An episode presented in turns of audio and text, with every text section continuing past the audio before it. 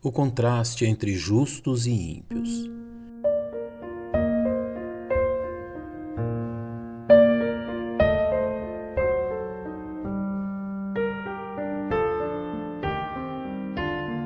O problema da prosperidade dos ímpios em contraste com o sofrimento dos justos é um tema recorrente nas Escrituras e o encontramos também no Salmo 37.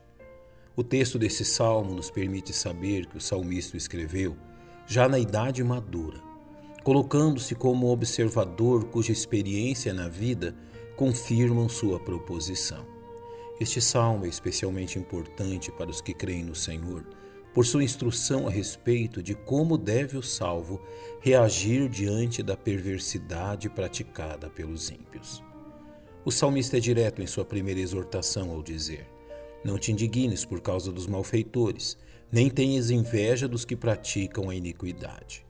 Ao invés de nos permitirmos agitar pela provocação dos ímpios, o salmista nos chama a uma atitude de confiança.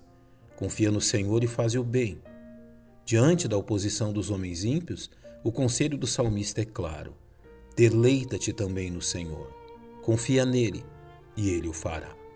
O experiente salmista exorta os salvos a não se entregarem à ira diante do mal praticada pelos homens. Descansa no Senhor. Não te indignes por causa daquele que prospera em seu caminho, por causa do homem que executa astutos intentos. Deixa a ira e abandona o furor.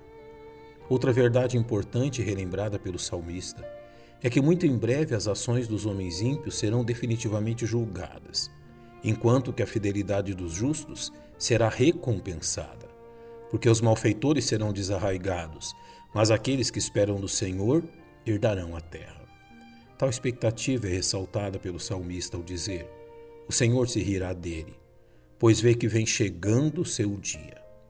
Por vezes, os justos têm a impressão que o mal lhes vencerá. Porém, o salmista lhes lembra que a justiça do Senhor por fim prevalecerá. Porém, a sua espada lhes entrará no coração e os seus arcos se quebrarão, pois os braços dos ímpios se quebrarão, mas o Senhor sustém os justos.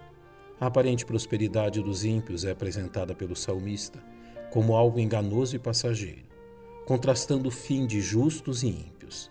O Senhor conhece os dias dos retos, e a sua herança permanecerá para sempre. Mas os ímpios perecerão, desaparecerão e em fumaça se desfarão. Também suas atitudes são contrastadas, revelando a natureza de ambos. O ímpio toma emprestado e não paga, mas o justo se compadece e dá, recebendo do Senhor a devida recompensa. Porque aqueles que ele abençoa herdarão a terra e aqueles que forem por ele amaldiçoados serão desarraigados. Neste ponto, o salmista registra sua própria experiência a fim de confirmar seu ensino. Fui moço, e agora sou velho, mas nunca vi desamparado o justo, nem a sua semente a mendigar o pão. Outro ponto ressaltado pelo salmista diz respeito ao resultado terreno da prática de vida dos homens, a quem o salmista aconselha: Aparta-te do mal e faz o bem e terás morada para sempre. Porque o Senhor ama o juízo, mas a semente dos ímpios será desarraigada. O salmista certifica-nos que o Senhor está atento às maquinações dos ímpios, protegendo e abençoando o justo. Tu verás quando os ímpios forem desarraigados. O Salmo 37 se encerra demonstrando a vaidade da prepotência dos ímpios ao dizer: Vi o ímpio com grande poder espalhar-se como árvore verde na terra natal mas já passou e não aparece. Procurei-o, mas não se pode encontrar. Porém, quanto aos justos, ele garante: Mas a salvação dos justos vem do Senhor, e o Senhor os ajudará e os livrará, porquanto confiam nele. Portanto, confiemos no Senhor.